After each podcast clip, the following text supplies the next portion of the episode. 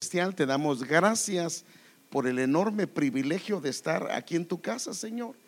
Gracias por la bendición de compartir, gracias por la bendición de poder impartir tu palabra, Señor, pero necesitamos tu ayuda. Definitivamente necesitamos el auxilio de tu Santo Espíritu, Señor. Hoy invocamos, Señor, la unción del cielo para darnos la gracia, darnos la ayuda, darnos la habilidad, darnos, Señor, lo que necesitamos para impartir tu palabra. Y por favor, Señor amado, que tu palabra pueda ser impregnada, escrita, inscrita en el corazón. Circuncida nuestros oídos y circuncida nuestros corazones a través de la misma. Y Señor, permite que este día sea el inicio de una nueva etapa de nosotros en nuestras casas, en nuestras familias. En el nombre de Jesús lo pedimos y damos las gracias, Señor. Amén. Ah, la pregunta es, ¿qué significa para usted una casa? hermano, esa pregunta ni me va a preguntar, dirá usted, porque eso todos lo sabemos. Y sí, efectivamente, pero la Biblia va más allá de un concepto físico. Y aunque para que entendamos muchas cosas, la Biblia habla siempre de cosas ah, seculares, terrenales, para enseñarnos lecciones espirituales. Y la casa tiene también una lección espiritual para nosotros. En la Biblia, para referirse al término casa, en hebreo se usa un término que se llama bayit, así se dice la palabra, y se usa unas 2100 veces la palabra, y el término griego es oikos, para lo que es casa. Ahora, lo increíble de esto es que más o menos la Biblia tiene unas 773 mil palabras. Y claro, dentro de ellas están los, las, ellos. Y de las palabras que más abundan en toda la Biblia, dándonos a entender Dios la importancia de, este concepto es la palabra casa. Eh, más o menos aparece unas 2156, pero como la mayoría son él, ellos, entonces las palabras que más aparecen son hijos, Dios, tierra, pero la palabra casa es una de las palabras que más aparece. Y claro, dándonos, Dios a entender el valor e importancia que tiene no solo para el hombre, sino también para Dios y lo ejemplifica a Dios de la siguiente manera. Por ejemplo, en el Salmo 68, 6, Él dice que Dios hace habitar en familia a los desamparados. O sea que eh, Él es el padre de familia y Dios hace habitar en familia, o sea, en casa. Eh, también el Salmo 113, 9 dice que Él hace habitar en casa a la mujer estéril. O sea que es el deseo de Dios que tengamos una casa. Y no solamente me refiero a una casa física, sino me refiero más a una casa a, nivel de hogar, a nivel espiritual. Y fíjese que es increíble, pero dependiendo de la casa que uno pertenece, esos son los resultados de una vida. Por ejemplo, si usted se reúne en una casa que son liberales, en todo el sentido de la palabra, ¿Cómo comienza a vivir uno su hogar? De una manera liberal, ¿cierto? O por ejemplo, está en una iglesia donde hay legalismo y ahí le miden la falda, va y dice, no, no, no, aquí cinco centímetros abajo. Y cada vez que está la hermana Ujiera ahí le, con una subarita midiéndole cuál es la medida, va. Bueno, si está ahí, tiene que adaptarse a eso. El pelo no se lo puede cortar. Ay de aquellas que se lo pinten. No, les cayó el día del juicio, se les adelantó. Entonces, esa es otra historia, ¿verdad? Entonces, si es una casa donde no creen en los dones ministeriales, uno se limita de tantas bendiciones con los dones. O sea que dependiendo la casa que uno crece, así va a ser los frutos de de uno como familia y también los frutos que van a tener los hijos.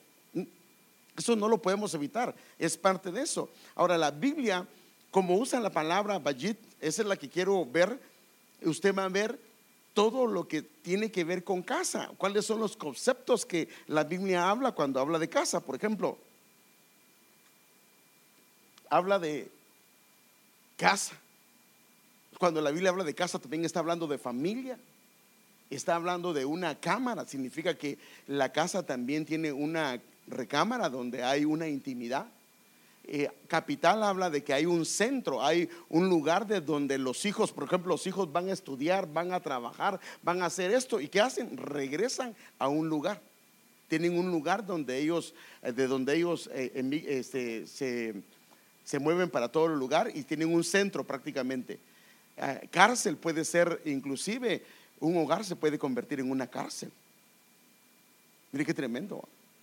Ahora, todo esto puede ser en un hogar. Ahora, depende de nosotros y también depende de Dios el qué tipo de casa tenemos. Puede, habla de interior, puede ser un edificio, significa un lugar que ha crecido, una casa que se ha desarrollado y ha crecido y no solo se ha quedado a nivel terrenal, sino ha ido creciendo en diferentes niveles. Habla de que eh, hay un espacio, hay un lugar donde se descansa, habla también de hija o puede ser huésped, eh, puede ser linaje, habla también la casa, habla de la descendencia de una persona, habla de que hay un mayordomo, o sea que hay una administración, es una morada, es un palacio también, un lugar donde hay eh, cosas hermosas y preciosas. Mire, acá dice también puede ser un pomito de olor. Eso es lo que dice el diccionario Strong. O sea, puede ser un lugar donde hay una fragancia hermosa. Pero mire, también puede ser un lugar que sea una tela de arañas. O sea, ¿cuándo salen las telas de araña? ¿Ah? Cuando no se limpia y un lugar ha dejado de estar habitado, ¿no? O por lo menos no lo han limpiado. Entonces, y es increíble que esas de un día para otro comienzan a aparecer.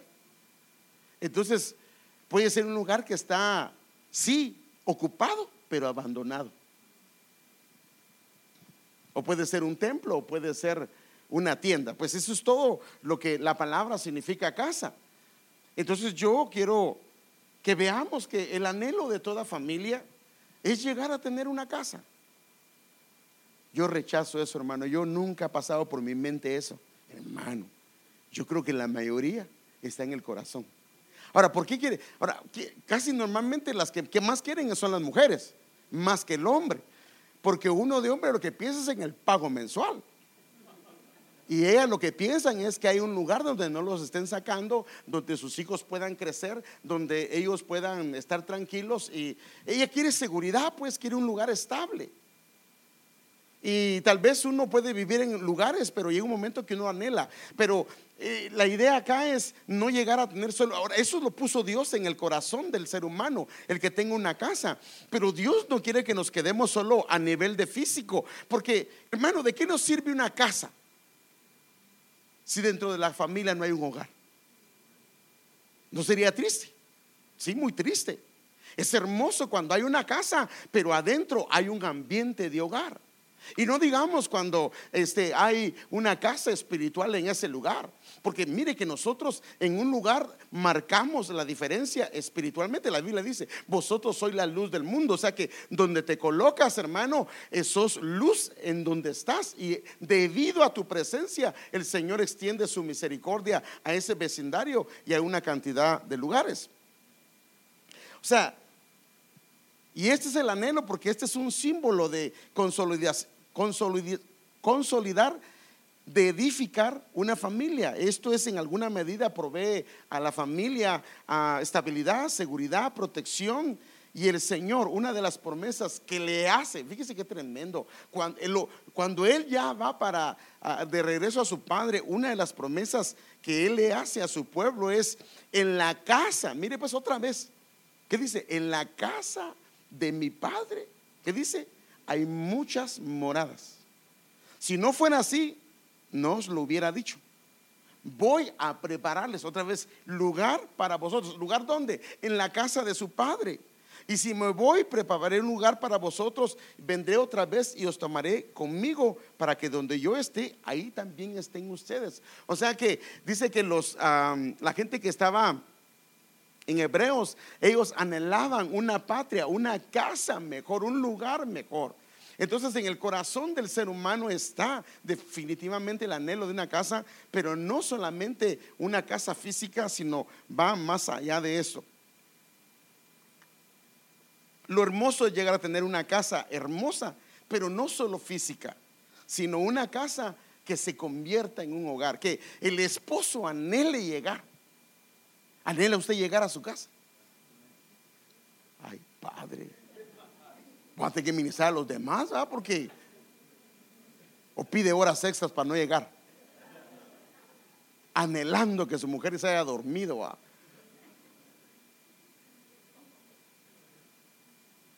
Y la esposa anhela que llegue su esposo. Aleluya, mire cómo se vio de bonito. Hermano, usted tiene que darle un 10 a la hermana, porque ahí se vio en la ella está Allá se sale a la celosía, la hermana, ¿de dónde viene mi amado? Y cuando oye el carro, su corazón comienza a palpitar y dice, ahí viene mi peloncito. Dice, aleluya. Y el hermano desde la entrada comienza a ir los frijolitos y ah, sosaron. No, no, no. Y le llega y le da un chito de esos, bueno, un beso, pero es que chito le decimos en Guatemala, un beso. Como, ya, pues si la hermana comenzó el, el miércoles que había, hacía tiempos que no oía chilero, ¿ah? ¿Qué chilero está eso? Entonces, eh, un subbeso de esos largos, ¿verdad?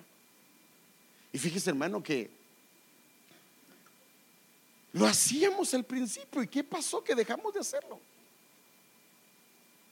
¿Acaso no es hermoso que llegue la esposa y le dé un beso al esposo o el esposo a su esposa cuando llega? Pero ¿qué hacemos? Vamos a ver primero si llegó el periódico, vamos a y después, ¿y cómo te fuimos? ¿Aquí estábamos? No, no.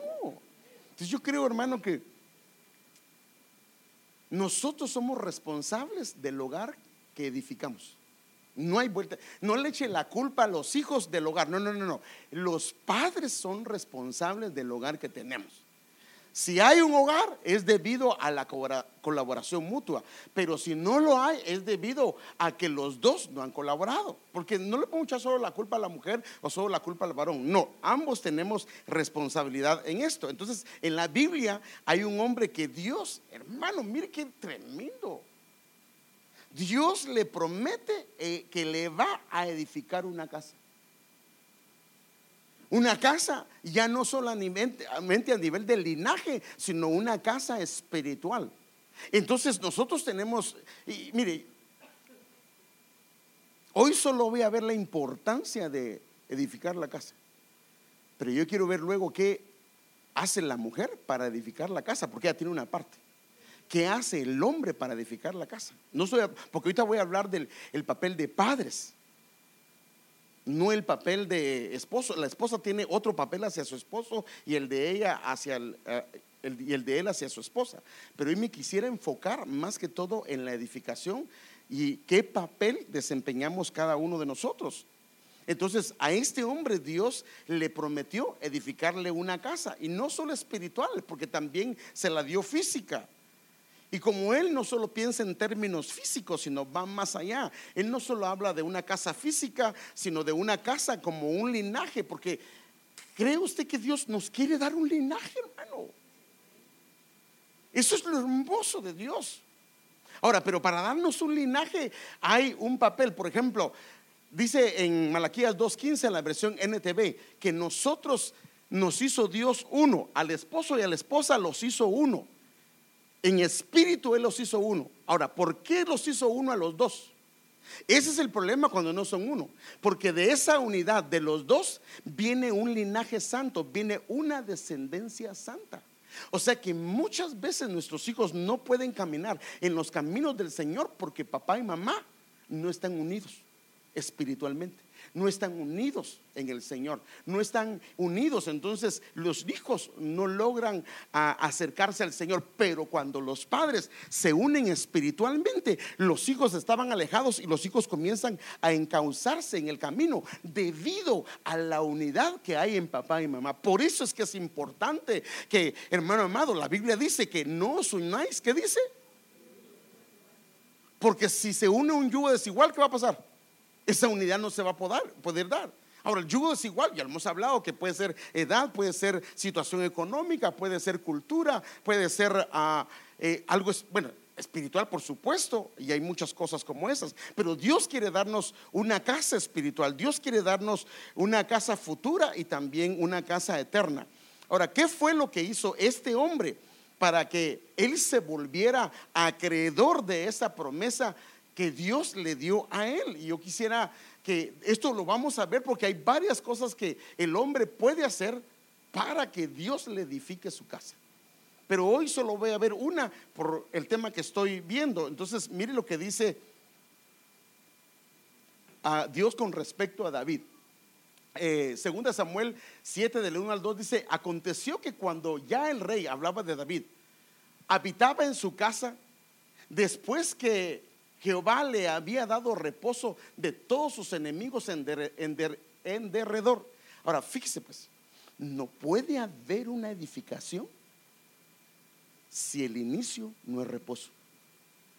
Cuando el matrimonio no entra en reposo, discúlpeme, no puede haber una edificación.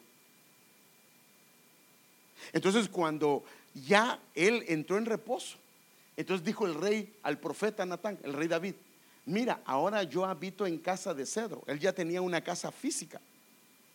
Y el arca de Dios está entre cortinas. O sea que ellos tenían un tabernáculo, pero el arca la tenía David en su palacio. Y él dice, ¿cómo es posible que yo habito en una casa de cedro y el arca del Señor está entre cortinas y no tiene una casa física?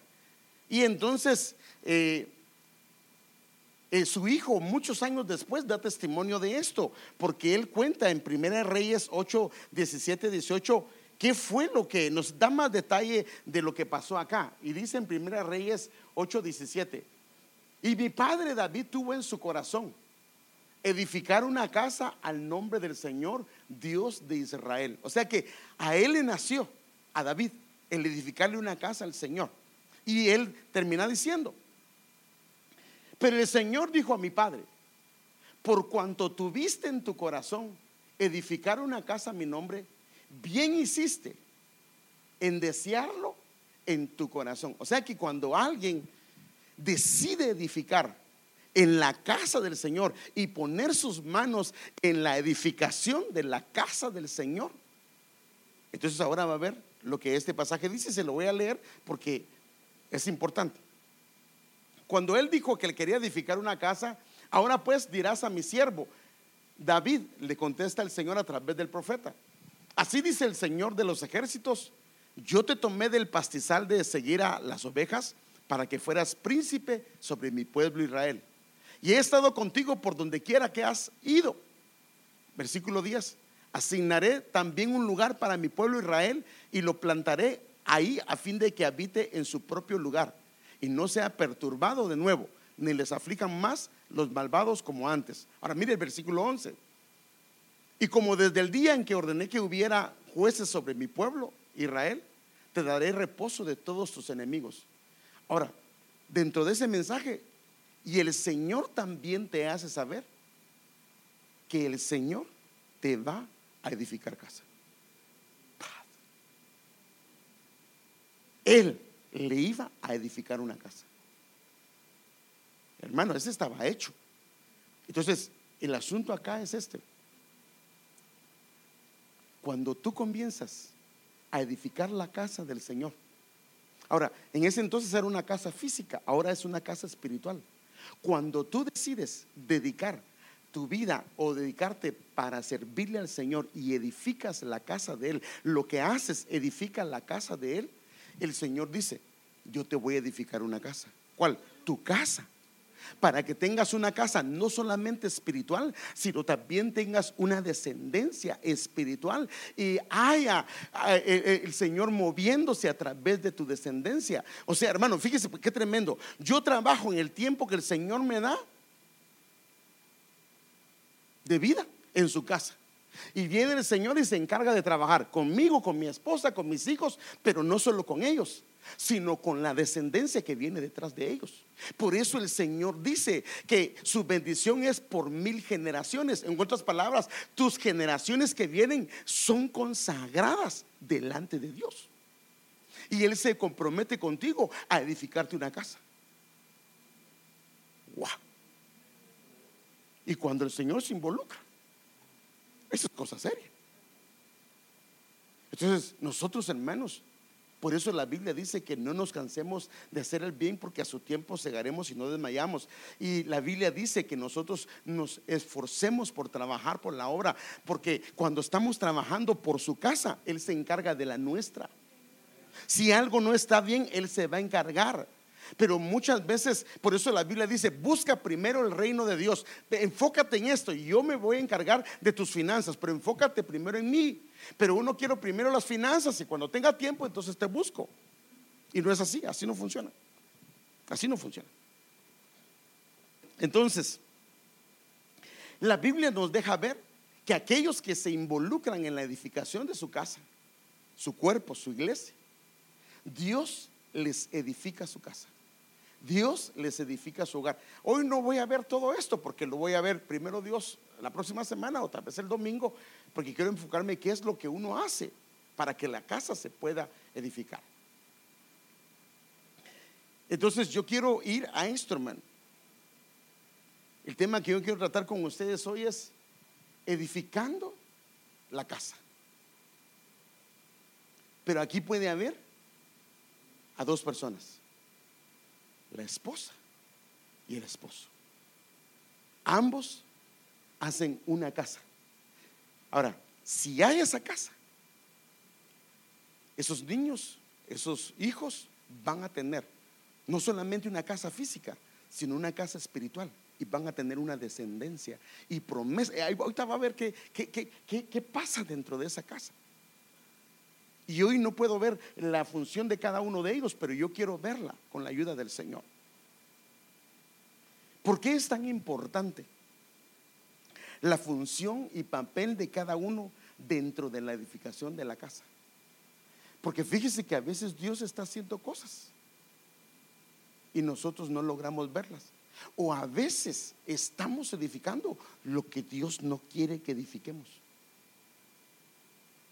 O a veces con nuestras manos estamos destruyendo lo que ya Dios hizo. O a veces estamos construyendo lo que Dios no quiere que construyamos. Y eh, le voy a poner un ejemplo. Vino el pueblo y se puso, el pueblo unido jamás será vencido. El pueblo unido. Y así estaba el grupo en Génesis capítulo número 11. Y habían multitudes. Y así se decían, y eso era lo que cada uno vituperaba. Y hagámonos una casa, hagámonos una torre, de manera que llegue hasta el cielo y nos vamos a hacer un nombre. Pero ellos lo que estaban buscando es ir a las esferas celestiales donde están los demonios. Y Dios dijo, esto no está bien. Y Dios les confundió la lengua. Y al confundirles, el, dice que tremendo. Cuando, de, cuando hay un lenguaje diferente en casa, se deja de construir. Dice la Biblia que le confundió. ¿Qué pasó? Comenzaron, todo el mundo comenzó y el otro dice, estás hablando en lengua, no te entiendo. Y, todo el mundo y, entonces se comenzaron a juntar los que hablaban el mismo idioma y se hicieron grupos y de ahí vinieron las naciones. Pero ¿qué hizo Dios para que dejaran de construir? Les cambió el lenguaje. Y fíjese que eso es tremendo en el hogar. Por ejemplo, viene la esposa y dice, ah, miren hijos, vamos a hacer esto y esto y esto, porque así arreglamos la casa. Y viene papá y dice, no, así no, lo van a hacer de esta manera. Y los hijos se dejan, lo vamos a hacer así. Y la esposa dice, no, no, no, pero así no, porque así. Entonces, ¿qué pasa? No construye. No hay un mismo lenguaje. Entonces, qué importante es que haya un solo lenguaje, especialmente en los mandos de autoridad. Porque si los mandos de autoridad, si, sabe usted que eso fue lo que pasó con la guerra de Pearl Harbor, que vinieron los chinos y mandaron un mensaje y los medios mandos no lo lograron transmitir como era. Y entonces lo que pasó fue que cuando ya se dieron cuenta, ya habían destruido gran parte de la flota de la marina. Entonces, qué importante es que tengamos una sola manera de pensar. Por eso la Biblia dice que nosotros tengamos un mismo sentir, un mismo pensar. Porque si no lo tenemos, entonces los frutos, lo que se va a hacer en casa, se va a echar a perder. Y entonces, déjenme darle un ejemplo. Y ahorita solo voy a hablar de esto porque la Biblia es bien clara en esto, pero luego voy a tratar también sobre los varones. Al principio me quería enfocar más en las mujeres, pero no también en los varones, pero esto cambió todo, me lo cambió todo el Señor y yo quiero enfocarlo para los dos. Pero mire lo que dice con respecto a la edificación. Nuestra casa está en nuestras manos, ¿sí o no? Porque está en lo que nosotros hacemos. Pero mire qué dice este pasaje. La mujer sabia, ¿qué dice? ¿Qué necesita para edificar la mujer? O sea, ¿cuál es la parte que la mujer, en este caso, porque no vamos a ver más pasajes, la parte que le toca a la mujer en este caso es en su casa actuar con sabiduría. ¿Sí o no? ¿Sí se entiende esto? Entonces dice, la mujer sabia edifica su casa, pero el otro, la antítesis de la falta de sabiduría, ¿qué es? La necedad. ¿Cómo es usted cuando, no, no me va a decir a Mema, ¿Cómo es usted cuando su esposo le dice, mi amor, quiero que hagas esto y esto y esto? O dice, sí, pero en su corazón dice, yo no lo voy a hacer. La mujer sabia edifica su casa, pero la necia, mire qué tremendo hermano, con sus manos, ¿de qué, ¿de qué habla las manos? De las obras, de lo que hacemos, con lo que hace, la derriba. O sea que la sabiduría puede edificar la casa, ayuda. O sea, la sabiduría es una de las cosas que el Señor dejó para que la casa, el hogar pueda ser edificado. Pero las manos, cuando, o lo que hacemos cuando no hay sabiduría y hay necedad, lo que va a hacer es destruir la casa. Entonces necesita, en ese caso, la mujer pedirle al Señor. La Biblia dice: si alguien tiene falta de sabiduría, ¿qué dice?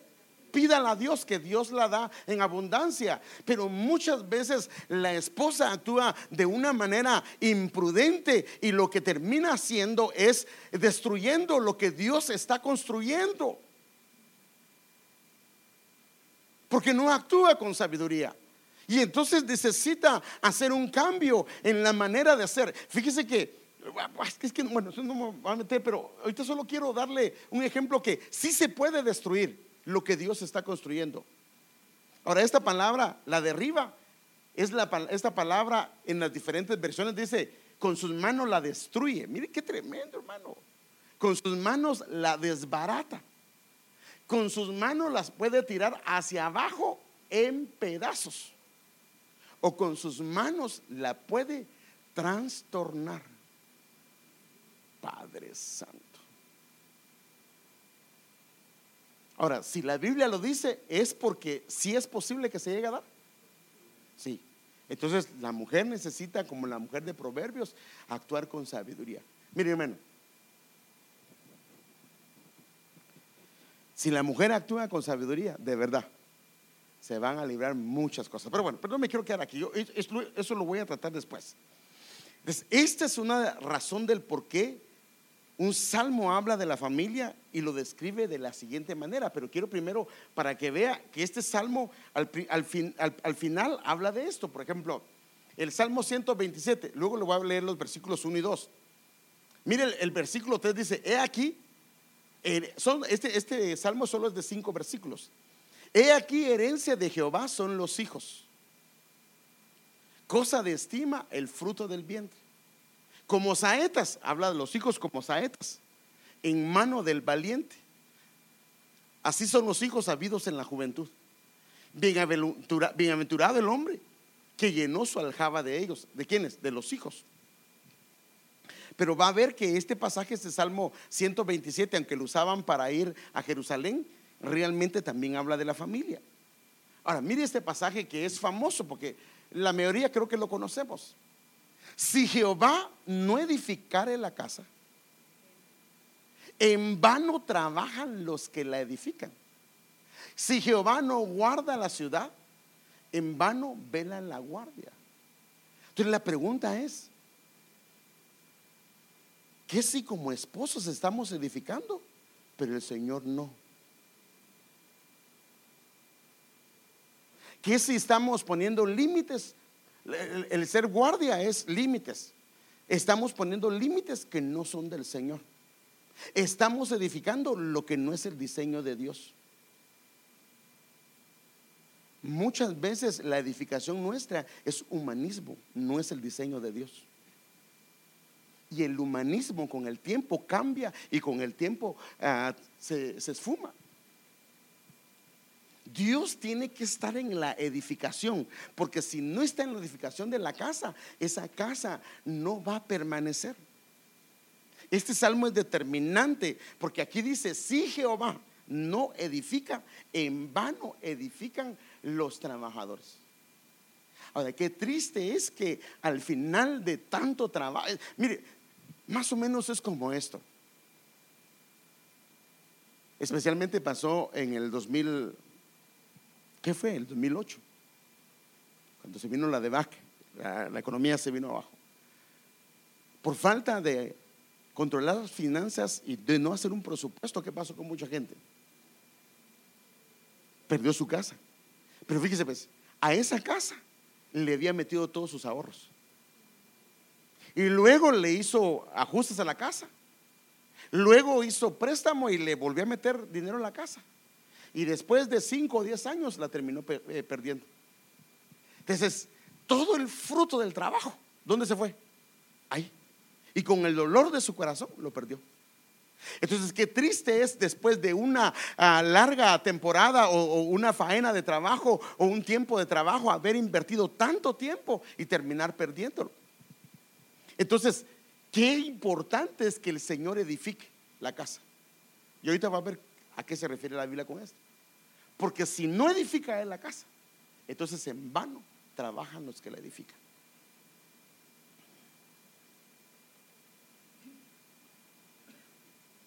Necesitamos saber ahora la diferencia entre lo que es construir y edificar. Aunque ya lo hemos hablado en algún momento, pero hoy quisiera yo volver a retomar esto porque nosotros hacemos un proceso, cada el esposo está construyendo, la esposa está construyendo, pero para Dios cuando están en su plan, en su diseño, es una edificación. Ahorita va a ver por qué. Déjenme enseñarle. ¿Cuál es la diferencia en construir y edificar? Entre edificar y construir podemos hallar la diferencia y esto se encuentra en un diccionario que está escrito por Pedro María de Olive. Entre edificar y construir podemos hallar la diferencia diciendo que la palabra edificar se refiere al edificio considerado en general. O sea que la edificación es la edificación de un edificio. Pero cuando se está haciendo la plomería, se está construyendo esa parte. Cuando se está haciendo un cuarto, se está construyendo esa parte. Nunca se dice eh, eh, que se está construyendo, que se está edificando un cuarto, porque cuando habla de edificarse, habla de, un total. Y construir a, la operación, o sea, edificar se refiere al edificio en, su totalidad, en términos generales, y construir a la operación material de la fábrica, a los trabajos y operaciones mecánicos con los cuales se ejecuta y aquí dice, por lo tanto, no se dice que se edifican, sino que se construyen las partes de un edificio. O sea que cuando son partes, o sea, cada uno de nosotros, el esposo tiene una parte que está haciendo, ese se llama una construcción, pero cuando está en el diseño de Dios, Dios le ama edificar. Pero si él está fuera del diseño, está haciendo una construcción que a la larga la pueden tirar. Déjenme darle un ejemplo. Y aquí tenemos un arquitecto.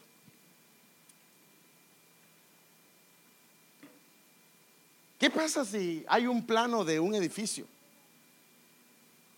Y en este caso el constructor que está haciendo la plomería, el que está haciendo un cuarto, una oficina, y dice, a mí nadie me va a enseñar, yo por qué me voy a dejar guiar, yo sé cómo se hace esto y comienza, dice, aquí va la pared y aquí va, y aquí les va a quedar amplio.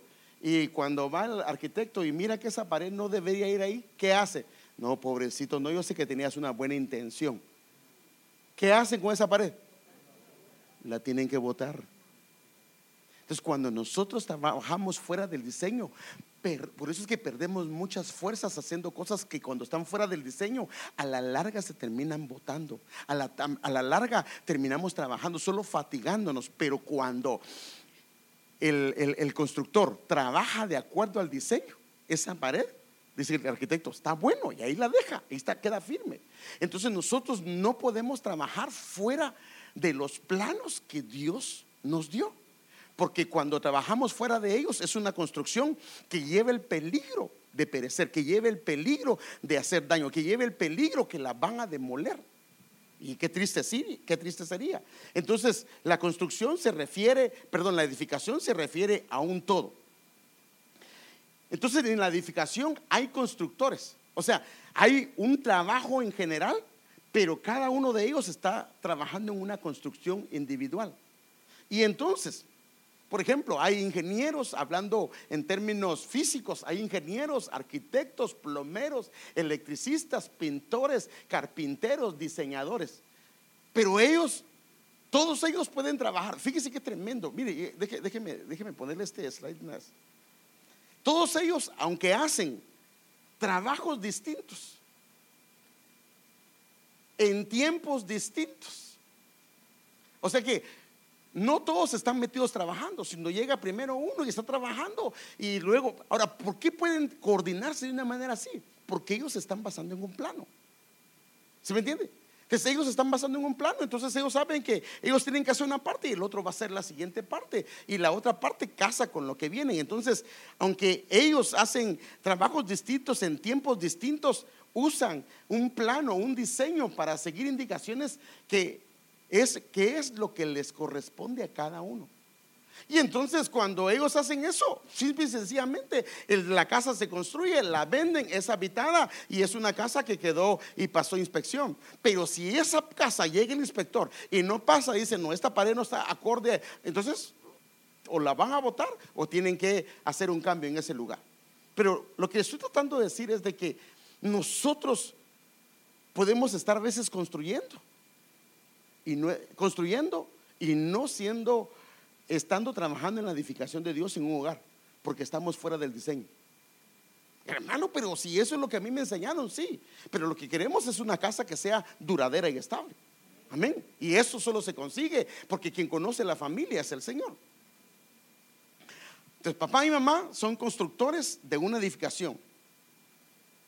Como el Señor como arquitecto y el diseñador principal. No hay vuelta de hoja. ¿Quieres una casa estable, duradera y que la bendición de Dios vaya por mil generaciones? Si lo haces con el diseño de Él, eso es seguro. Si no lo haces con el diseño de Él, entonces el Señor dice, entonces si la casa termina siendo de pecado, porque eso es lo que pasa, una casa se puede convertir en pecado, lo que va a pasar es que más bien le va a caer que la maldad de ellos va a caer hasta, la cuarta generación, pero las bendiciones estas hasta la hasta mil generaciones. Él no puede quedar fuera del diseño. Si ignoramos sus indicaciones y planos, y planos, al fin va a ser algo, va a resultar algo que no nos va a gustar. Entonces, debemos de seguir sus indicaciones de acuerdo al diseño original. Y esta casa será una edificación, este es el asunto, firme y permanente. Entonces, en base a esto, yo quiero ver algunas cosas. Entonces papá y mamá tienen una labor individual en el hogar. Yo, quiero darme a entender, hermano, aunque están trabajando, o sea, una labor individual, pero en conjunto.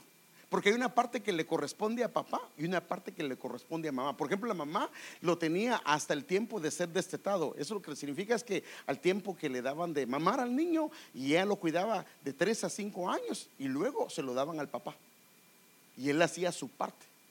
Entonces, cada uno de ellos tenía su parte. Mire, En el caso de la mamá de Moisés, hizo su parte que en ese tiempo que el, niño estuvo con él, le impregnó el amor, la enseñanza de Dios, que aún siendo en Egipto, dice que él despreció las cosas de Egipto porque amó al Señor, amó las riquezas del Señor. Entonces, papá y mamá tienen una labor individual, una labor en conjunto y también una labor en armonía para la edificación de la casa. O sea que si la casa no está bien, es porque papá y mamá no han trabajado. La parte que les corresponde no han trabajado en conjunto y no ha habido armonía en lo que están haciendo. Y fíjese que la armonía es tan importante que cuando hay armonía, primero hay reposo, significa que hay una edificación. Y segundo, dice la Biblia que donde hay armonía, Dios envía su bendición. Así dice la Biblia. ¿Qué salmo lo dices? Cuán hermoso es habitar, ¿qué dice? Los hermanos juntos en armonía. Y comienza, y ahí envía el Señor su bendición y vida eterna. ¿Qué salmo es? 133, ¿verdad? Pero ¿será esto posible sin el arquitecto? No, no lo es. No lo es. Entonces, todos sabemos que Dios es el que diseñó la familia, definitivamente. ¿O no, hermanos? Esto estamos seguros. Ahora, yo le quiero hacer una pregunta. La pregunta es, a veces hemos tenido problemas con los hijos. A veces hemos tenido con problemas con el esposo, con la esposa. Lo primero que hacemos es llamarle a, la Chepita y decirle, vos Chepita, ¿qué pensás? Mi marido está bien grosero, mi marido está esto, o mi mujer está aquí. Y no logramos salir del asunto. Cuando hemos ido al diseño de Dios y decir, ¿qué dice la Biblia? ¿Qué puedo hacer? Si mi marido es enojado, si mi marido no quiere hacer esto, si mi mujer no quiere hacer esto, si, eh, ¿qué, qué dice la Biblia? Cuando ha ido en busca de eso. Le voy a poner un ejemplo. Cuando usted está armando algo, especialmente ahora que le mandan ya las cosas no hechas, sino se las mandan empaquetadas. ¿Y qué tiene que hacer? Le mandan un manual y ahí están todas las piezas y los tornillos.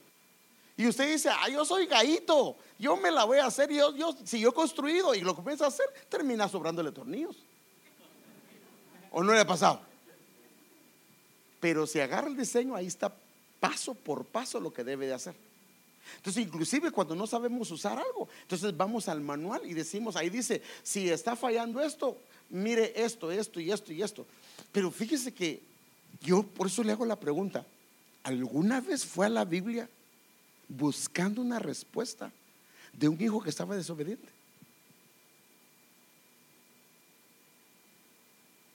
¿Qué hacía? Le pegaba más lo castigaba. Pero nunca fue a la Biblia a preguntar, ¿qué es lo que dice el Señor con respecto a un hijo desobediente? ¿Qué dice la Biblia con respecto a un hijo que es necio? ¿Qué dice la Biblia con respecto a un hijo que es contestón? ¿Qué dice la Biblia? Fíjese que esta es una de las razones ¿Por qué las familias no han sido edificadas? Porque nosotros, al que hemos, perdón, con respeto lo digo, al que hemos ignorado es al Señor para el diseño de nuestra familia. Le preguntamos a medio mundo y, a veces hasta nos dicen, llévalo, e, ese una limpia quiere y acá se nos animamos a llevarlo, hermano. Pobre patojo solo ve que hay mucho humo ahí, va y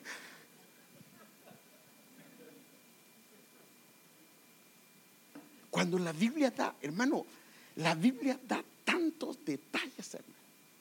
Entonces la clave está en que nosotros, hermanos, ahora, o sea, levanten las manos cuántos son padres o cuántas son madres. Miren la cantidad que hay aquí. Miren, hermano, la cantidad que hay. Necesitamos ir al diseño. Hermano, mire, llevamos, mire, escúcheme bien, llevamos tanto tiempo que tal vez un hijo tiene problemas serios y le hemos buscado por todos lados y no funciona. ¿No será que tenemos que ir al Señor y decirle, Señor, ¿qué dice tu palabra? Porque Él tiene el diseño, ahí está. ahí está. Y vamos a encontrar la respuesta. Ahora, la ventaja es que cuando Él dice, haz esto, va a funcionar.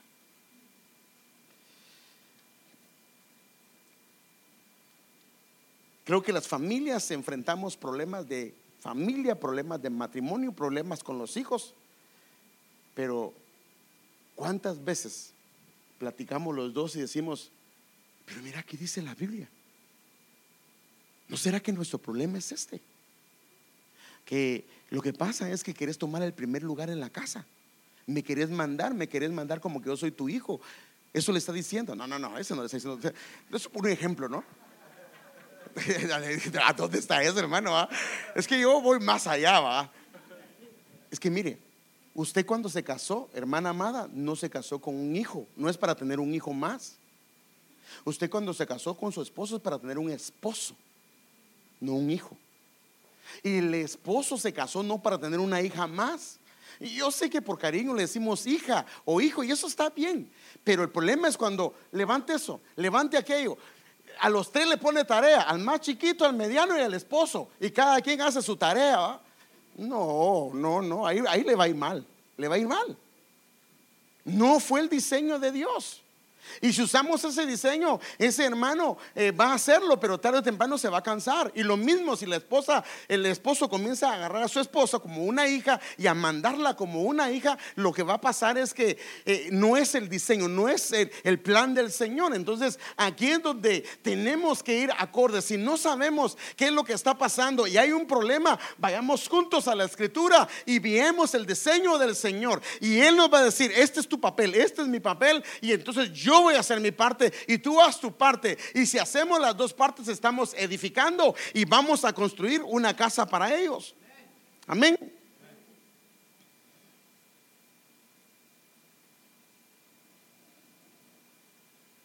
Entonces, el deseo de los padres es unirse por el bien de los hijos. Yo creo que eso está en nosotros. El problema es que cada uno trae un trasfondo diferente de lo que es la familia. ¿Sí o no, hermano? Por ejemplo, mire, le voy a poner un ejemplo. De un lado al hombre le enseñaron que a los hijos en la cocina nada. No, los hijos son para ir a trabajar. Y los, los hijos no se tienen que meter en la cocina, ni a lavar trastes, ni a pasar el trapeador. O, así le enseñaron a él. Al menos a mí así me enseñaron.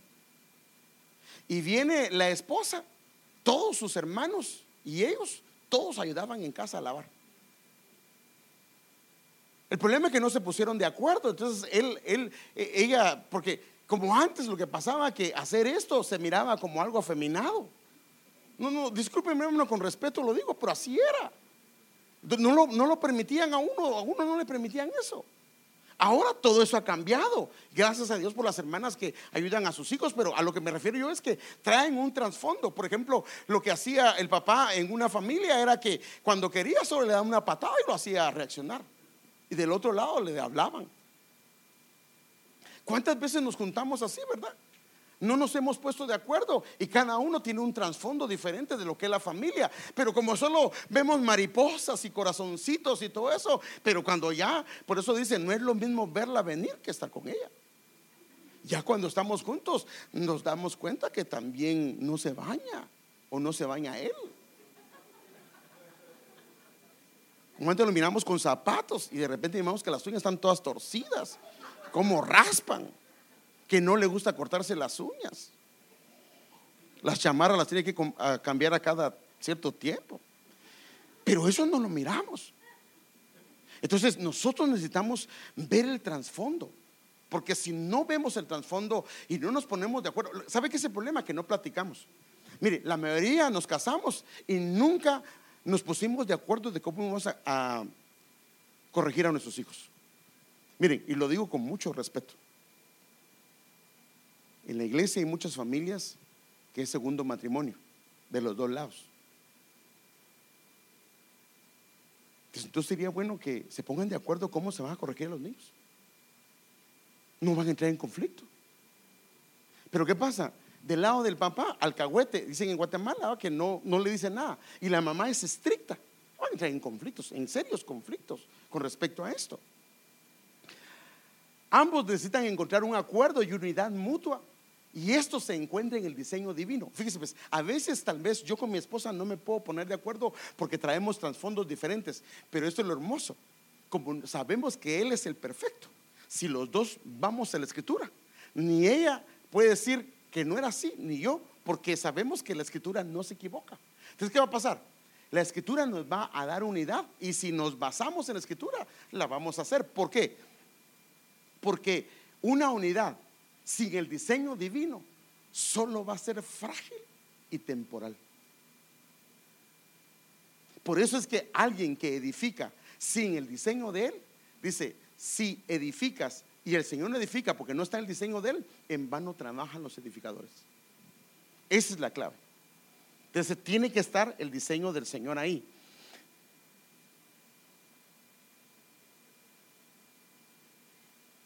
Entonces, ¿qué pasa si alguno de ellos deja de hacer su función y decide no hacer nada? Todo se lo recarga a la esposa o todo se lo recarga al esposo. El problema es que ellos tienen cada uno su parte. Mire, yo recuerdo una ocasión que estaba mi hijo, no sé qué edad tenía, pero ya estaba grandecito. Y yo lo puse a lavar mi carro. ¿Y sabe quién se puso primero? ¿Sabe quién fue la primera que se puso? No fue ni el hijo, mi esposa. Porque él me dijo, es que qué ingrato, ¿cómo lo vas a poner a lavar el, carro al tan pequeño? Y entonces yo la llamé aparte, ¿va? Porque a veces no tienen sabiduría, ¿va? Y la llamé aparte. Porque el patojo solo está así, va viendo cómo se pelea. Y a veces uno también no tiene sabiduría. Y le dije, mira, ¿crees que me gusta cómo lava mi carro? Si le deja partes que ni le pasó el paste o lo que sea. Pero esto me da la oportunidad de enseñarle. Esto me da la oportunidad para que aprenda responsabilidad. Esto me da la oportunidad para poderlo corregir. Pero si no lo hago, lo van a corregir en el trabajo le van a llamar chambón. Es la verdad. Bueno, es la verdad. Por eso es que ya cuando eh, sí Salomón me dijo, ¿verdad? No, no, perdón. Ya cuando oyó lo que le expliqué, ya me dijo, sí está bien, tiene razón, mi amor. Dale, va. Entonces ahora le traigo el tráiler del vecino. No, eso tampoco va. Eso tampoco va. No, no, no. Es que la idea era enseñarle. A lo que me refiero yo es que ¿Cuántas veces el padre está edificando y la mujer vota lo que él está edificando? ¿O cuántas veces la mujer está edificando y el hombre vota lo que ella está haciendo? Pero cuando se pusieron de acuerdo con respecto al Señor, hay una unidad, porque si esa unidad no está en el diseño, va a ser frágil porque de repente va a decir, es que es muy injusto. estuvo de acuerdo, pero al pasar el tiempo se va a dar cuenta que era muy injusto y dice, es que eso no está bien. Y entonces, eh, por decirlo así, comienza un ejemplo, ¿va? viene el papá o la mamá y le dejó una tarea o, el papá una tarea. ¿Y qué hace la mamá? No es que eso es injusto lo que te pusieron. Y ella le comienza a ayudar. ¿Qué está haciendo con, qué está haciendo con el niño? le está haciendo daño porque le está quitando la responsabilidad y además está contradiciendo a quién? Al padre. Si ella no está de acuerdo, tiene que ir con el papá y decirle, mira, yo se me hace que esto no está bien. Se ponen de acuerdo y ya viene un solo frente, con, en este caso con los hijos. Ahora, ¿qué pasa si ellos no se ponen de acuerdo? Deja de haber unidad y cada quien hace lo que mejor le parece o lo mejor cree. Miren hermanos, definitivamente una casa no se va a edificar. No se va a edificar. ¿Qué pasa si papá trabaja en acuerdo mutuo con mamá para edificar su casa, pero fuera del diseño de Dios? Déjeme darle un ejemplo de esto. Los dos se ponen de acuerdo.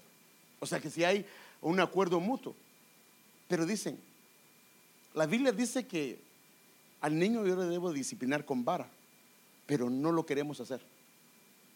El diseño de Dios es la necedad del niño se va a ir con la vara. Así dice la Biblia. Pero el padre y mamá se ponen de acuerdo y dicen, no, no, no, no. Nosotros no creemos en eso.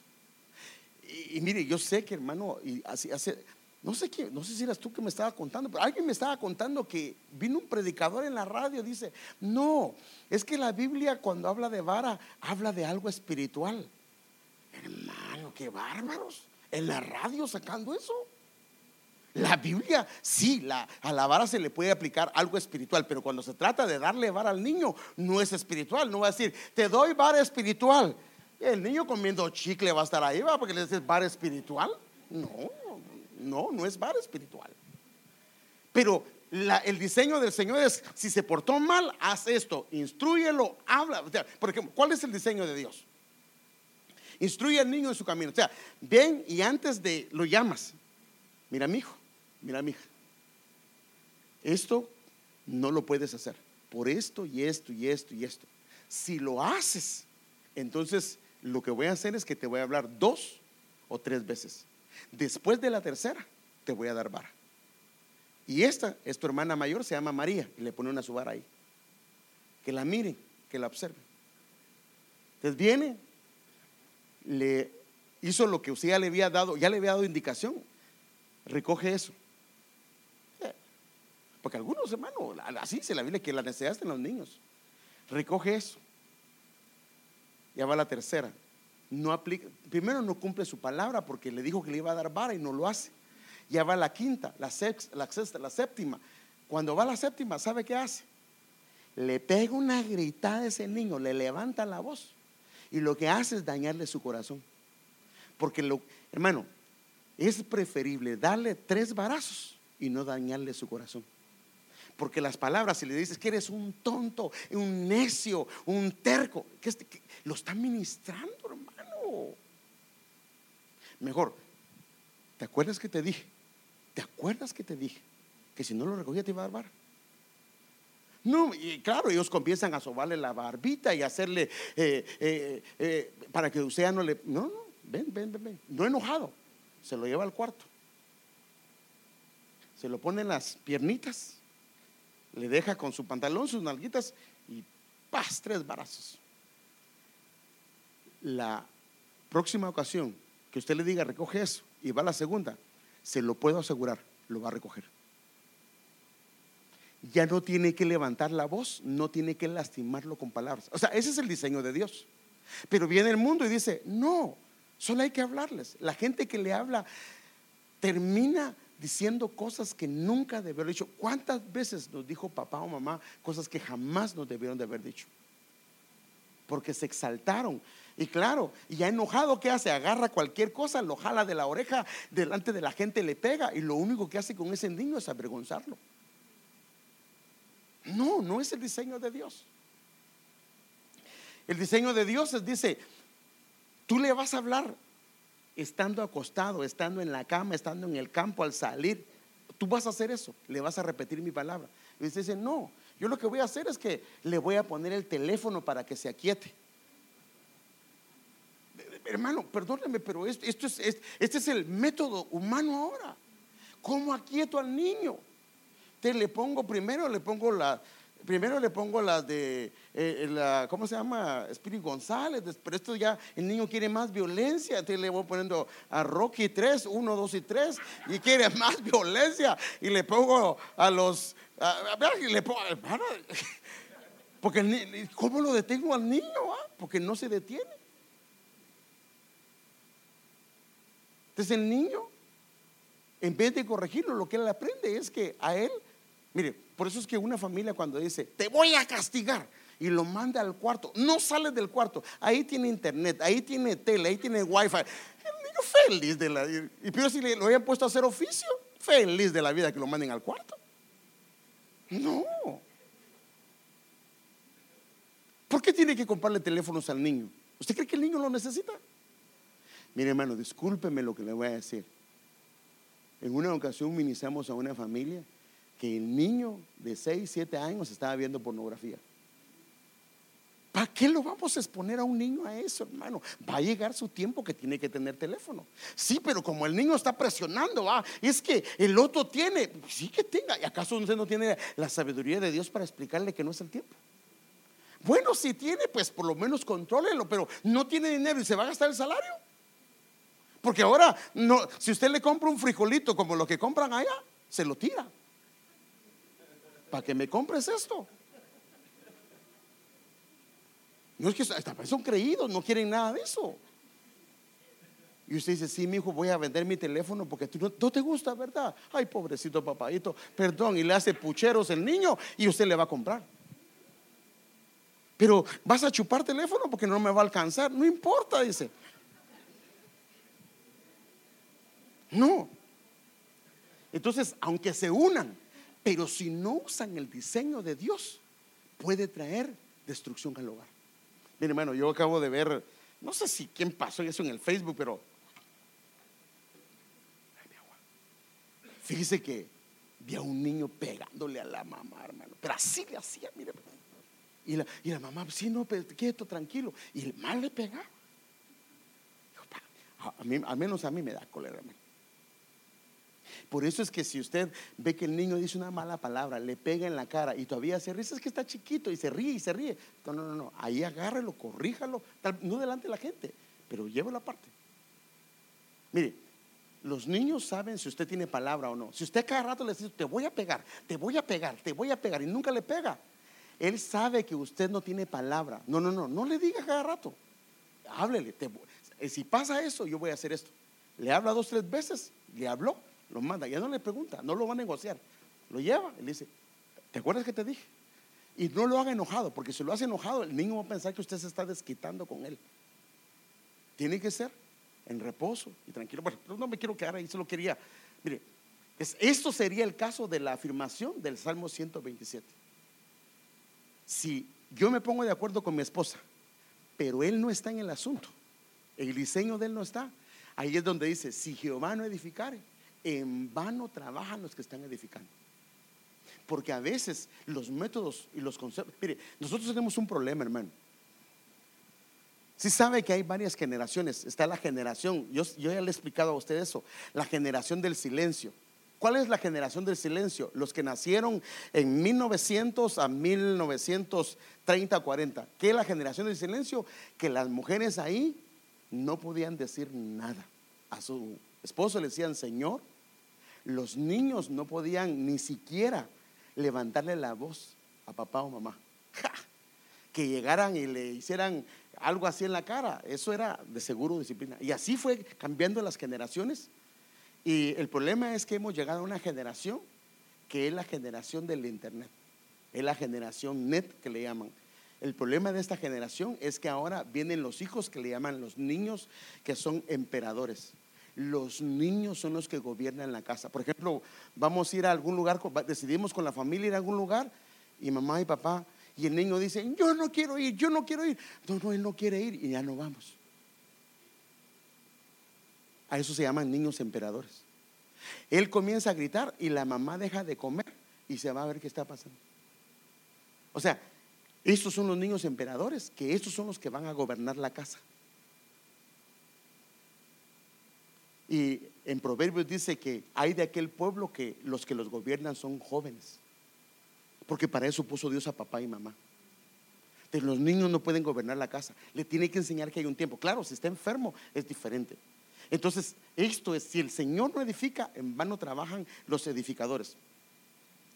ahora, para poder edificar, la familia necesita un cimiento, ¿sí o no? Si no, o sea, así como en lo natural, la casa necesita un cimiento, la familia necesita un cimiento y necesita el cimiento debe ser la verdad. El cimiento debe ser, porque la verdad es el equivalente a la roca, es la roca donde va a ser sentada la casa. Ahora, por eso es que no puede ser lo que él piensa, lo que yo pienso, sino que vamos a la verdad, a lo que la palabra dice, a lo que el, que diseñó la familia dice. Si vamos a ese cimiento y agarramos ese cimiento, entonces esa familia va a ser sólida. Y por eso es que el Señor en Mateo 7:24 lo dice, por tanto cualquiera que oye estas palabras mías y las pone en práctica, dice, le compararé a un hombre sabio. Mire otra vez, la falta de sabiduría derrumba una casa, pero la sabiduría le compararé a un hombre sabio que edificó su casa sobre la roca. Padre, ya se me fue el tiempo, hermanos.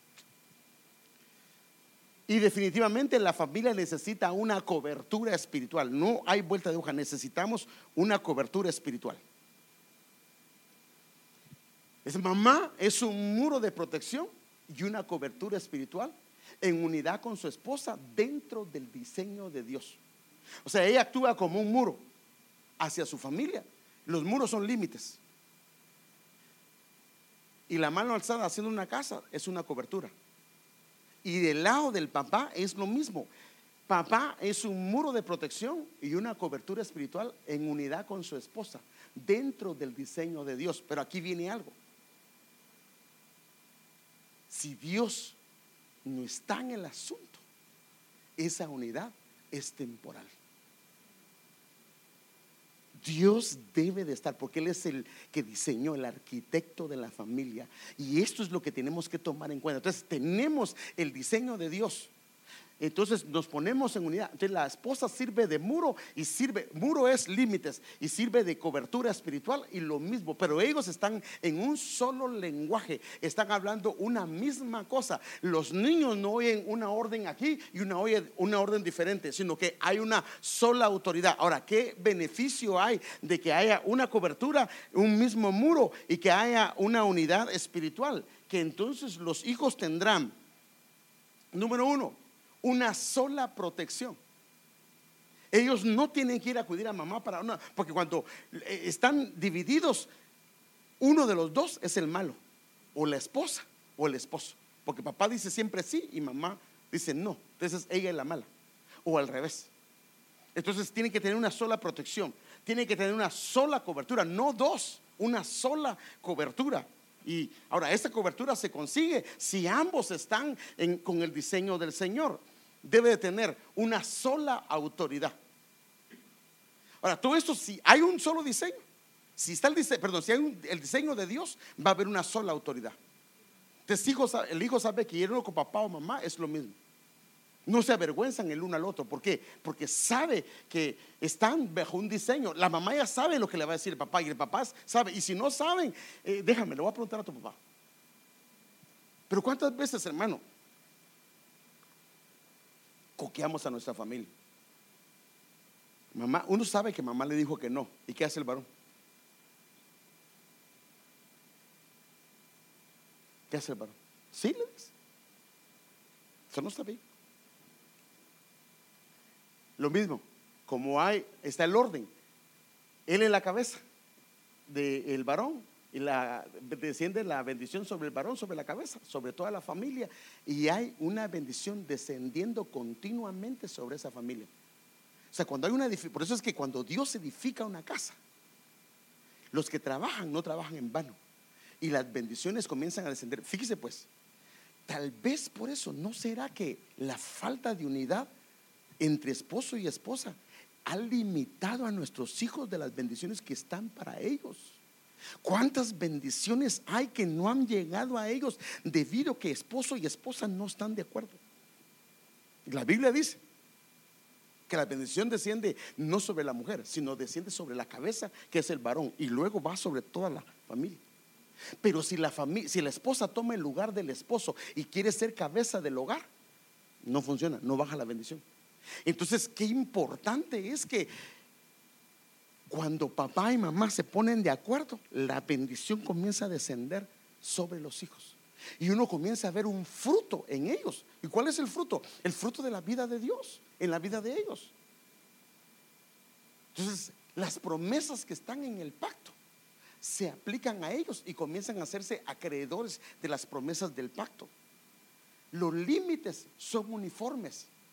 Uniforme significa no que lo va a uniformar a sus hijos. Dijo el pastor que los uniformáramos, ¿verdad? Que de ahora en adelante, mucha, este, ustedes van a usar uniforme de preso, porque aquí están presos, hay aquellos con su número aquí enfrente y su número atrás. No, no, no, sino que son uniformes significa que son están de acuerdo, son los mismos límites. Porque tampoco se trata de que pongamos límites de manera de que sean injustos, sino que los límites deben, de ser acorde a la edad, acorde a su madurez, acorde a la inteligencia que él ha adquirido como niño o como niña. Ahora, fíjese hermano que en la... Mire, estaba hablando esta semana con una pareja. Y yo, porque ¿sabe qué dicen los padres siempre? Es que los niños todavía no entienden. Y sabe usted que no, eso no es cierto. Y déjeme darle un ejemplo. Y eso me lo recuerdo yo porque yo lo vi. Teníamos unos amigos en Los Ángeles que tenían una sala, pero la alfombra era blanquita. Y un perro de esos pequeños les había orinado la alfombra y ellos la tuvieron que limpiar. Pero les costó y se enojaron y agarraron al perrito y le dieron, no sé si con periódico, pero le dieron una buena al perro. Que yo estaba platicando con ellos ahí y iba el perro, ¡ah! pero ni bien llegaba a la orilla de la alfombra ¡ah! y se regresaba. Ese perro ya sabía que no se. Estoy hablando de un perrito, hermano. ¿Qué creo de un niño? Que su cerebro está bien avanzado. Hermano, entienden, entienden. Tal vez no le pueden hablar, pero sabe lo que usted le está diciendo. Sabe cuando algo no está bien. Que le torteó la cara. Es que no entiende lo que está haciendo. ¿Quién dice que no? Sí sabe. ¿Usted cree que no entiende que tiró la comida? Él sabe lo que está haciendo. él sabe, mire, si el niño sabe que cada vez que comienza a hacer berrinche se pone rojo y usted llega en su auxilio, cada vez que él necesite que usted llegue y la tenga eh, ahí para que le dé lo que él necesita, le va a hacer berrinches, le va a poner rojo y colorado. Mire, una vez me pasó y, mi esposa se recuerda. ¿Cuánto tiempo tenía Héctor, mi amor? Seis meses. Fíjese, estaba en la cuna y comenzó a hacer un berrinche. Yo lo primero que hice con ella es preguntarle, ¿está mal? No. ¿Está, ¿Necesita que le cambien pañal? No. Ah, ¿Tiene hambre? No. ¿Y entonces qué es? Berrinche. Pero mira cómo estaba, hasta rojo. Me lo agarré de las manitas. En ese entonces no conocía lo de la vara, pero sí había entendido lo que la Biblia dice. Ya, ya conocía al Señor. Agarro mi cincho. Le metí dos fajazos. Nunca más volvió a ser berrinche. El diseño de Dios está estampado. Si sigues, por eso dice, lámpara es a mis pies tu palabra. Si seguimos su, su palabra, hermano, los que vamos a descansar somos nosotros. Qué triste es cuando, ay, eh, el niño por ahí haciendo esto. Mire, por eso no vamos a visitar, porque cuando vamos a visitar, los, ya no nos quieren invitar porque aquel destruyó aquello, aquel destruyó aquello, aquel destruyó. Y, y decimos, ay, es que pobrecitos, que saber qué les pasó, que así son siempre. Lo que tenemos es que ponerlos en línea. vamos a casa, no, no, no, no, hijo, discúlpeme. En casa usted es, pero usted va a casa, usted va a respetar. Se le enseña, ¿sí o no? ¿Aprenden o no aprenden? Sí. O en su casa usted nos dicen, ay, cuando va a otra casa, bueno, aquí denle enduro, mucha. No, ah, no, no, no, no, no, ya nos van a invitar. Porque algunos así son, ¿verdad? En la casa todo bien delicado, pero cuando van a otra casa no ponen. Bueno, le digo porque a mí me ha pasado. Mira todo que me han quebrado. Pero no me estoy desahogando tampoco, ¿ah? no, no, no, sino le estoy diciendo que no está bien. Se les enseña a los niños se les enseña a los niños. Y usted va a descansar. Mire, ¿sabe qué dice la Biblia? El niño consentido será vergüenza de la madre. Ay, padre, eso está duro, hermano. Vergüenza de la madre. En una ocasión ya le he contado eso, que al apóstol a Raúl Martínez le fueron a decir, una hermana, apóstol, corríjame a ese niño porque está mal portado. Y yo no le hubiera dicho a una hermana así, pero él dice que le dijo, discúlpeme, pero la que hay que corregir es a usted porque ese niño está mal portado porque usted lo ha permitido. Y así es. Así es. Entonces, ¿quieres corregir? Entonces tienes que... hay una función de la esposa y una función del esposo. Queremos edificar una casa para que estén nuestros hijos y sea un hogar, un precioso hogar.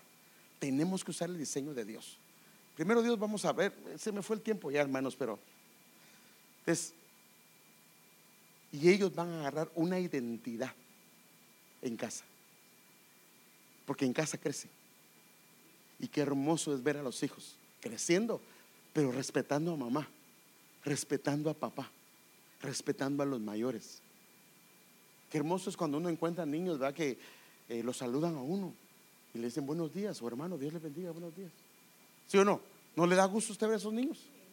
que hasta usted le da ganas de platicar, dice, y porque a veces, y ahora como ya no nos encuentra uno muy seguido, dice, ¿y desde qué planeta vienes, mi hijo? No, no, no, no. No, yo creo que con la ayuda de Dios. Si usted le da una orden a su hijo y le hace caras y le saca la lengua y usted más bien se ríe o no le hace nada, perdóneme, no siga así. Póngalo en orden. Él tiene, tiene que aprender a respetarnos, hermano.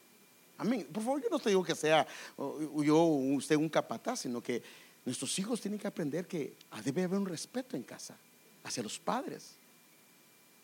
Y tampoco no se trata de que, porque antes hacían esto, yo no sé si se recuerda que venía el tío y le decía, se portó mal tu hijo. Uno no le preguntaba al niño qué hacía. Le daba al niño solo con la información que le dio el tío. No, no, no, no, no. Viene el tío, la tía, la abuelita, los abuelitos, bueno, los abuelitos no lo hacen, más bien los acahuetean, pero vienen y le dicen, ¿se portó mal? Pregúntele, ¿qué pasó, mi hijo?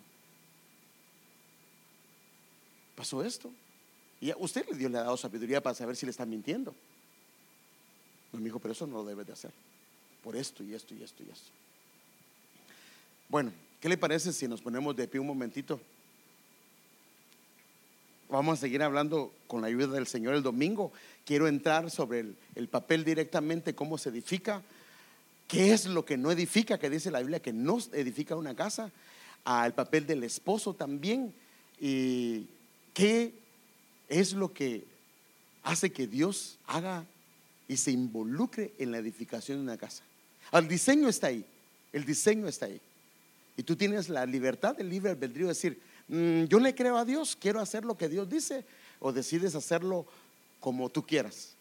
Pero si lo haces, el que conoce la naturaleza humana, el que conoce nuestros hijos, es Él. Yo, hermano, lo quiero invitar a que ya no le cuente a fulano de, tal lo que está pasando con su casa, a no ser que sea una consejería. Llévelo al Señor y busquen la escritura. Este hijo está bien rebelde. ¿Qué dice la Biblia? ¿Qué debo de hacer? Y se va a quedar asombrado de lo que la Biblia dice. Y quiero animarlo a que nosotros acudamos al Señor, acudamos al que diseñó la familia. Imagínese, ¿usted cree que Dios no le va a dar la indicación cuando usted dice, papito, tengo este problema en mi casa, con mi esposa o con mi esposo o con mis hijos, y la verdad, no sé qué hacer.